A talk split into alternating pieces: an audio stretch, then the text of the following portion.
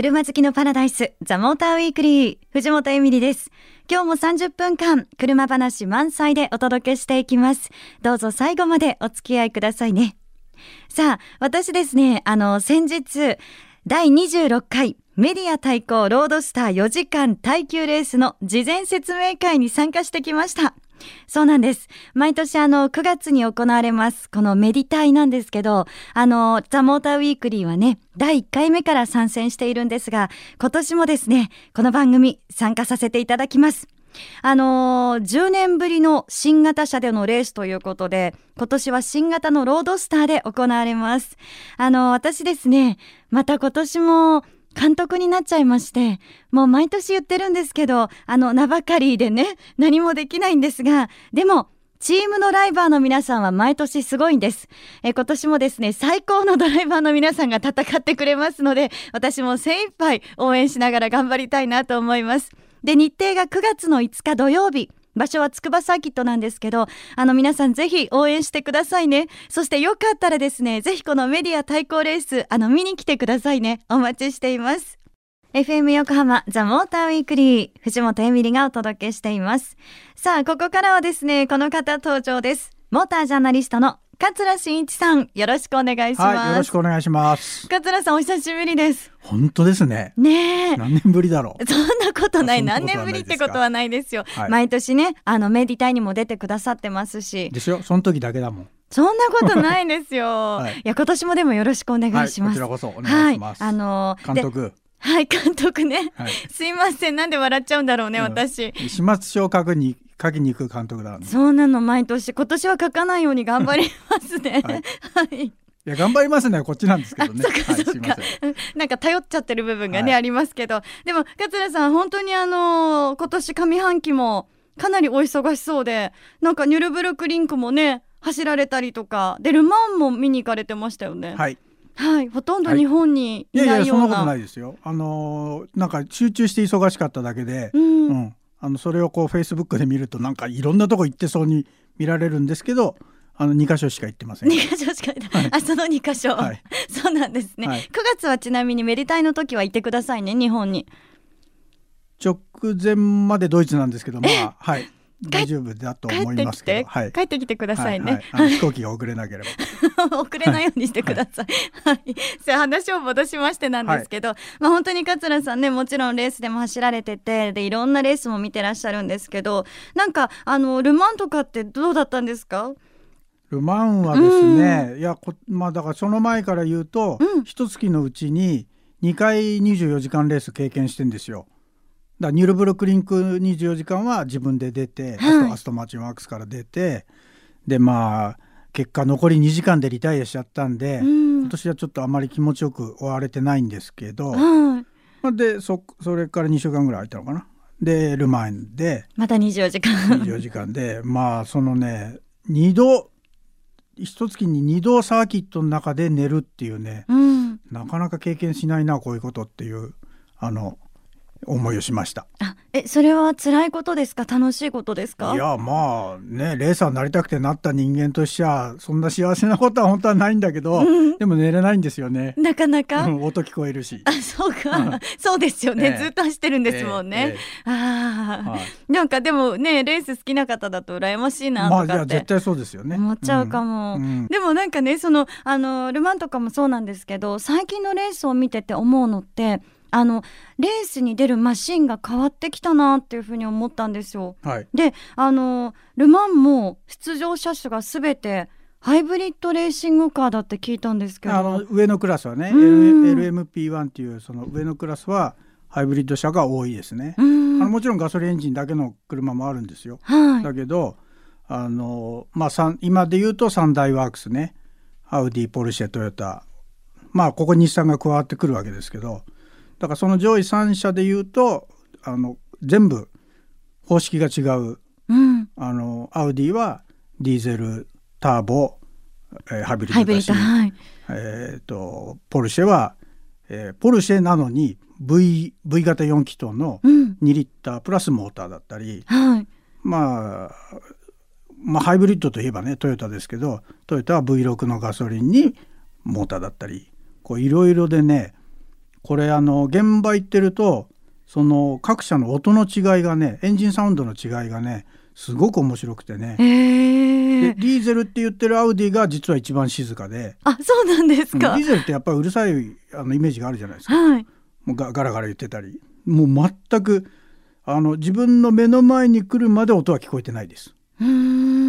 他の車はやっぱりあのそのエンジンの音でこう近づいてくるのが分かるんですけどアウディは本当に無音のまま近づいてきて通り過ぎてった時にボーンっていうねすごい低音の音がするだけなんで、えー、こういう市販車あったら絶対面白いよなと思うぐらいのまあただそれはサーキットで聞いてて静かなので実際あれがあの行動に出るとうるさいのかもしれないですけどね、でもそういう技術ってどんどんこう構築されてるので、ああいうこうディーゼルハイブリッド車が世の中出てきたら面白いと思いますけどね。えー。うん、なんかそのハイブリッドレーシングカーっていうのがどんどんこう出てきていて、うん、まあ、ハイブリッド化しててこれなんでなんだろうなって思ってた部分があったんですよ。そもそも。あうん。まあまあそれはねやっぱりあの環境まあもちろん環境性能もありますし、はい、燃料の規制とかねあのいろんなこともありますし、まあ、結果やっぱりそれを市販車にどう結びつけるかっていうことで、まあ、市販した時にその環境性能それからあのその時代のね要請に合わせるためにどんどんまあ技術を高めていってそれを市販するっていうことは確かに言いますけどね。ですからハイブリッドっていうとねトヨタがもうプリウスでこう爆発的に、まあ、いろんな車種にも今展開してますし、うん、まあ、日産もねもちろん持ってるしで各社あのヨーロッパメーカーも持ち始めてますよね。でヨーロッパで言えばやっぱりディーゼルが強いので、はい、あの日本に入ってきてるだけでも BMW があったりメルセデスがあったり、まあ、ジャガーもこれから来るしボルボも来るしでアウディもまあどうか分かんないんですけどそのねル・マンで走ってるアウディのそのディーゼルっていうイメージすごくあるんですけど、まあ、これはヨーロッパではアウディはまあすでに走ってますけど日本はまだあの何も発表がないんですけどもまあ来ればすごいだろうなっていうところはありますよね。うん、なんかレースを見ながらね、うん、いずれこういう技術がこう市販車にフィードバックしてくるんだって思うと、うん、やっぱりこうねあの心がワクワクするというか楽しみだなって思っちゃいます。まあそうですね。あのこうねやっぱりハイブリッド車レーシングカーでもそうですけどあの見た目であそれはそのエンジンのね加速の仕方じゃなくてそこはもうモーターの加速だよねっていうところがね明らかにわかるぐらい、こう目で追ってて移動の仕方が明らかにシュッと速くなるんですよ。へこうすごくスピード落としたところからの立ち上がりがね、はい、であれはやっぱりモーターのパワーフル回転だよねみたいなね。そういうねエンジン音よりも先に加速してるみたいなね、はい、そういう速さがやっぱありますよね。ああ、うん、じゃあやっぱりねその市販車のフィードバックもそうだけど、うん、レースを見ててもまた新たな楽しみっていうのが増えてる。あそうですよ。だからね、うん、F1 だってそうは言ってないですけどもあれもハイブリッドですから、うん、あの減速してる時にすごいあのエンジンの音だけじゃない別な音が聞こえてるのはその改正であのまあいろんなモーター回したりしてるんですね。うん本当ねあのレース見るのも楽しみになりますし、うん、でも今私の一番の楽しみはですねメリタイで桂さんがねかっこよく優勝を飾ってくれることなのでどうぞよろしくお願いいたします。あのまあこれね僕一人じゃないんで。そうですね、はい、監督の私も頑張りますけど、はい、はい、桂真一さんでした。ありがとうございます。はい、桂さんこの後も引き続きお付き合いお願いします。すね、はい。ザ・モーターウィークリー。えここからはザ・モーターウィークリーエコスタディと題して最新のエコカーについてお送りしていきたいと思います。えー、取り上げるのは今年の6月にビッグマイナーチェンジを受けた三菱アウトランダー PHEV。自分で充電する車としてすっかり有名になったアウトランダー PHEV。新型ではどんな風に進化したのか。毎回テーマを変えてじっくりと紹介していきたいと思います。え今回はこの方と一緒にお送りします。桂さん引き続きよろしくお願いします。はい、よろしくお願いします。あの2015年のこのコーナーはですね、今回が1回目になります。はい。はい、記念すべき。ね、ありがとうございます。はい、よろしくお願いします。はい、ますで、ちょうどね、あのアウトランダー PHEV この新型も発売されたばかりということで、はい、はい、話題となってますけど、はい、あのこの新型では桂さん、えーと、燃費がですね20.2キロあのリッター1.6キロアップしたりとか、うん、あとあの走行距離も、えー、0.6キロアップして60.8キロになったと。すごいですね。うんこれはすごいこと。うん、まあねこれはあのエンジンのねあのフリクションって抵抗を減らしたり、はい、あとはあの、まあ、ハイブリッド EV のねその制御をよりまああれですよ。よくエミリが怒られてるように、はい、こう重箱の隅をつつくように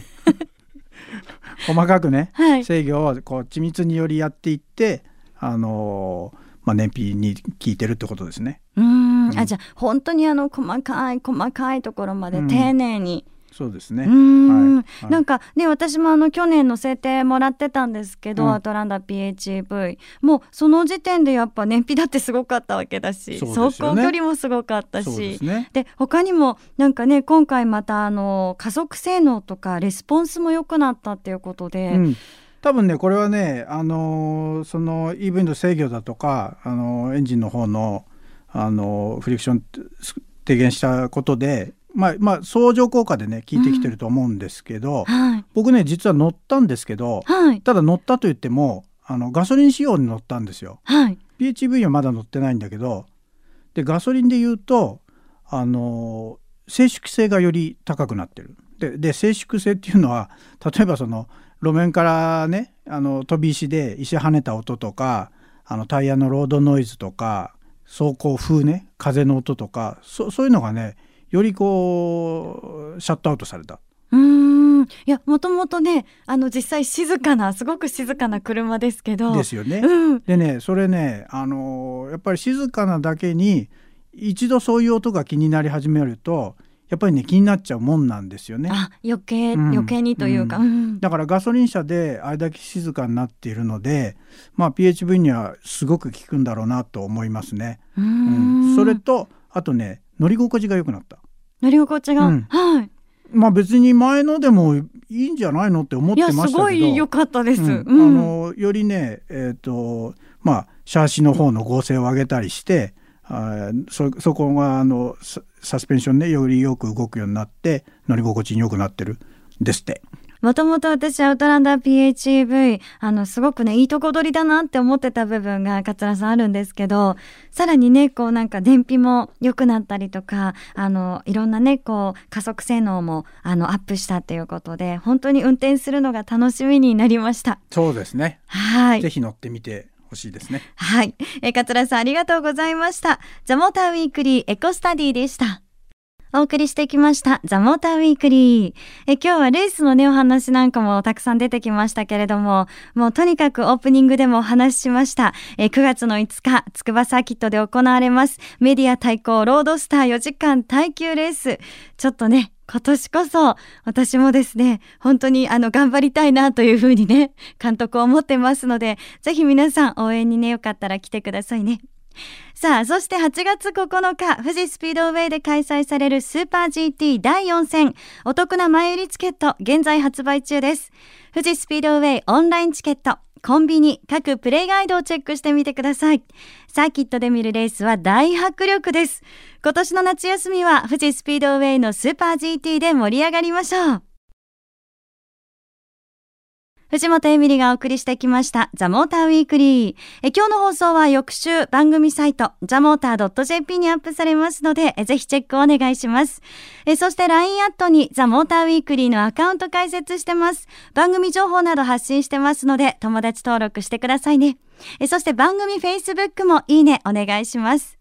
さあ、皆さんからのメッセージお待ちしています。アドレスは tm.fmyokohama.co.jp ザモーターの頭文字 tm アットマーク fm 横浜 .co.jp です。え今日からスタートしましたミニコーナー、エコスタディの感想や、えこんな車を特集してほしい。ぜひね、具体的な車種を書いて送ってくださいね。お待ちしています。えそれでは皆さん、良い休日ドライブを。ザモーターウィークリー、お相手は藤本エミリでした。また来週。